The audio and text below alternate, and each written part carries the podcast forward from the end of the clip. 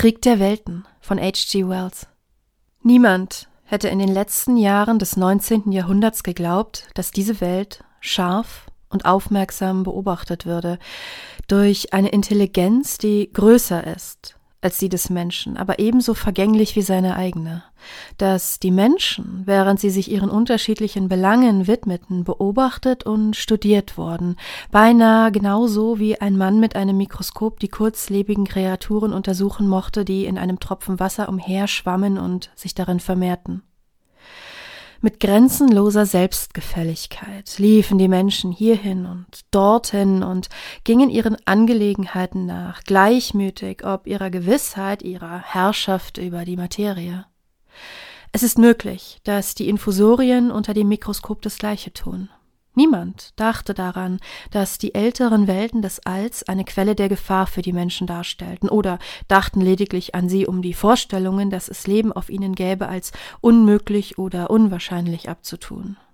Die meisten Erdenmenschen meinten, dass es andere Menschen auf dem Mars geben könnte, die ihnen selbst vielleicht unterlegen und bereit waren, ein missionarisches Unternehmen zu empfangen. Dennoch beobachteten Intelligenzen, für deren Geist wir das sind, was für unseren die Tiere sind, die zugrunde gehen, weitreichende und kalte und gefühllose Intellekte, diese Erde mit neidigen Augen. Und langsam und sicher wandten sie ihre Pläne gegen uns. Und früh im 20. Jahrhundert kam es zur großen Desillusionierung. Der Planet Mars, wie ich den Leser kaum erinnern muss, dreht sich mit einer durchschnittlichen Entfernung von 140 Millionen Meilen um die Sonne und das Licht, das er von der Sonne erhält, beträgt kaum die Hälfte dessen, was diese Welt empfängt. Er muss, wenn man der Nebulartheorie glauben darf, älter sein als unsere Welt und lange bevor diese Erde abgekühlt war, musste sich auf seiner Oberfläche Leben gebildet haben. Die Tatsache, dass seine Größe kaum ein Siebtel der Erde ausmacht, muss seine Abkühlung beschleunigt und eine Temperatur erreicht haben, bei der Leben beginnen konnte. Er besitzt Luft und Wasser und alles Notwendige, um eine lebende Existenz aufrechtzuerhalten.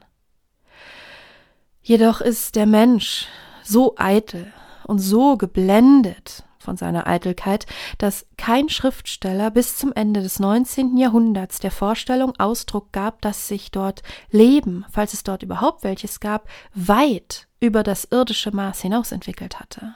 Noch verstand die Allgemeinheit, dass der Mars, da er älter ist als die Erde, kaum ein Viertel ihrer Außenoberfläche besitzt und weiter von der Sonne entfernt liegt, woraus notwendigerweise folgt, dass er sich nicht nur weiter vom Anfang der Zeit, sondern auch näher zu deren Ende befindet.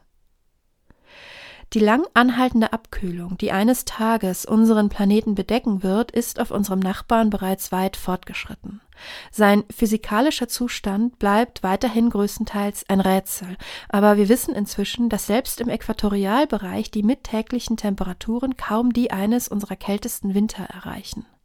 Seine Luft ist viel dünner als unsere. Seine Ozeane sind zurückgegangen und bedecken nun gerade einmal ein Drittel der Oberfläche und während seine Jahreszeiten nur langsam voranschreiten, sammeln sich riesige Schneekuppen und schmelzen um einen der beiden Pole herum und überschwemmen regelmäßig die gemäßigten Zonen.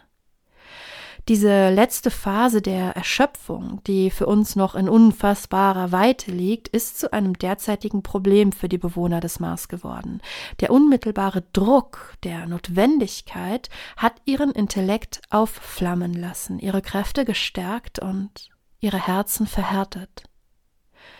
Und mit Blick durchs All, mit Instrumenten und Intelligenzen, von denen wir kaum zu träumen wagen, sehen sie in nächster Nähe und nur 35 Millionen Meilen sonnenwärts von ihnen entfernt einen Morgenstern der Hoffnung unseren eigenen, wärmeren Planeten, voller grüner Pflanzen und grauem Wasser, mit einer wolkenbehangenen Atmosphäre flüssiger Fruchtbarkeit. Und bei flüchtigen Blicken durch dahinziehende Wolkenfetzen erscheinen breite, bevölkerte Landstriche und enge Meere, auf denen sich die Kriegsflotten drängen. Und wir Menschen, die Kreaturen, die diese Erde bewohnen, müssen ihnen mindestens so fremd und klein vorkommen wie uns die Affen und die Lemuren. Die intellektuelle Seite der Menschheit gibt bereits zu, dass das Leben ein ständiger Daseinskampf ist, und es scheint, als wäre eben das, was die Intelligenzen auf dem Mars auch glauben. Ihre Welt ist schon sehr weit abgekühlt und diese Welt ist immer noch voller Leben, jedoch überfüllt mit Kreaturen, die sie als unterlegene Tiere betrachten. Den Krieg sonnenwärts zu tragen, ist ihre einzige Flucht vor der Zerstörung, die sie von Generation zu Generation überkommt. Und bevor wir sie zu hart verurteilen, müssen wir uns erinnern, welch ruchlose und vollständige Vernichtung unsere eigene Spezies gebracht hat. Nicht nur über die Tiere, wie der ausgestorbene Bison und den Dodo, sondern auch über seine eigenen schwächeren Rassen. Die Tasmanier wurden trotz ihres menschlichen Äußeren völlig vom Antlitz der Erde getilgt in einem Vernichtungskrieg, der in einem Zeitraum von 50 Jahren von europäischen Einwanderern geführt wurde. Sind wir solche Friedensapostel, dass wir klagen, wenn die Marsianer im gleichen Geiste Krieg führten? Die Marsianer scheinen ihren Anflug mit erstaunlicher Raffinesse berechnet. Ihre mathematischen Kenntnisse übertreffen die unseren offenkundig bei weitem und ihre Vorbereitung in fast perfektem Einvernehmen getroffen zu haben. Hätten unsere Instrumente es zugelassen, hätten wir schon damals im 19. Jahrhundert den Ärger erkannt, der sich zusammenbraute. Männer wie Schiaparelli beobachteten den roten Planeten. Übrigens ist es kurios, dass der Mars über unzählige Jahrhunderte der Planet des Krieges war konnten aber das fluktuierende Erscheinungsbild der Markierungen, die sie so gut kartografiert hatten, nicht interpretieren. Die ganze Zeit über mussten die Marsianer sich vorbereitet haben. Während der Opposition von 1894 wurde ein helles Licht beobachtet, das einen Teil der Scheibe beleuchtete, zunächst durch das Lick-Observatorium, dann von Perrotin in Nizza und schließlich von anderen Bewohnern. Englische Leser hörten zum ersten Mal in der Ausgabe von Nature vom 2. August davon. Ich bin geneigt zu glauben, dass dieses Aufblitzen von der Form einer riesigen Kanone in einem breiten, in den Planeten eingesackten Krater stammt, äh, mit der die Schüsse auf uns abgegeben wurden. Sonderbare, bis dahin ungeklärte Markierungen wurden während der folgenden beiden Oppositionen nahe dem Ort des Ausbruchs gesichtet. Vor nun sechs Jahren brach der Sturm über uns aus. Während der Mars sich der Opposition näherte, versetzte Lavelle aus Java die Telegrammleitungen für astronomischem Austausch in Schwingungen mit der ausgewöhnlichen Nachricht über den Ausbruch eines weiß glühenden Gases auf dem Planeten. Dies hatte zur Mitternacht des 12. stattgefunden. Und das Spektroskop, auf das er sofort zurückgegriffen hatte, zeigte eine Masse aus feurigem Gas an, größtenteils Wasserstoff, das sich mit enormer Geschwindigkeit auf die Erde zubewegte. Dieser feurige Strahl war um Viertel nach zwölf sichtbar geworden. Er verglich es mit einer kolossalen Feuerwolke, die plötzlich und heftig aus dem Planeten hervorbrach, wie feuriges Gas aus einer Pistole hervorschießt. Dies stellte sich als außerordentlich passender Ausspruch heraus. Am nächsten Tag jedoch stand davon nichts in den Zeitungen, abgesehen von einer Randnotiz im Daily Telegraph, und die Welt drehte sich weiter im Unwissen über die größte Gefahr, die jemals die Menschheit bedroht hatte. Ich hatte von dem Ausbruch überhaupt nichts gehört, hätte ich nicht den bekannten Astronomen Ogilvy in Ottershaw getroffen. Er war überaus aufgeregt wegen der Neuigkeit, und in seinem Hochgefühl lud er mich ein, in dieser Nacht abwechselnd mit ihm den roten Planeten zu beobachten. Trotz alledem, was bisher geschehen ist, erinnere ich mich noch sehr genau an diese Nachtwache an das dunkle und stille Observatorium, an die beschattete Lampe, die ein schwaches Glühen auf den Boden in der Ecke warf, an das ständige Ticken des Räderwerks des Teleskops, an den schmalen Schlitz im Dach, eine längliche zur Schaustellung über die Sternenstaub hinwegzog. Ogilvy bewegte sich hin und her, unsichtbar, aber hörbar. Blickte man durch das Teleskop, sah man einen tiefblauen Kreis und den kleinen runden Planeten, der in dem Feld schwebte. Er erschien so winzig, so hell und klein und still, leicht bedeckt von querlaufenden Streifen und leicht abgeflacht von dem perfekten Rund. Aber er war so klein, so silbrig warm, ein Stecknadelkopf voller Licht. Es war, als würde er zittern, aber in Wirklichkeit war es das Teleskop, das vibrierte aufgrund der Arbeit des Räderwerks, das den Planeten im Blickfeld hielt. Während ich zusah, schien der Planet zu wachsen und zu schrumpfen und heranzukommen und sich zurückzuziehen, aber das lag einfach daran, dass meine Augen müde waren.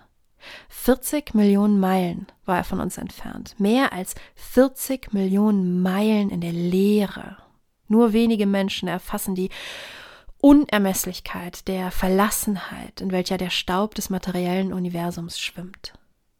Ich erinnere mich, dass nahe dem Planeten in dem Feld drei schwache Lichtpunkte auftraten, drei teleskopische Sterne, unendlich weit entfernt, und um alles herum lag die unergründliche Dunkelheit des leeren Raums.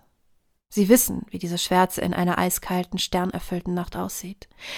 Durch ein Teleskop erscheint sie viel tiefgründiger und für mich unsichtbar, weil es so weit entfernt und klein war, wie es rasch und stetig über jene unglaubliche Entfernung auf mich zugeflogen kam, sich mit jeder Minute über viele tausend Meilen näherte, kam das Ding, das sie uns schickten.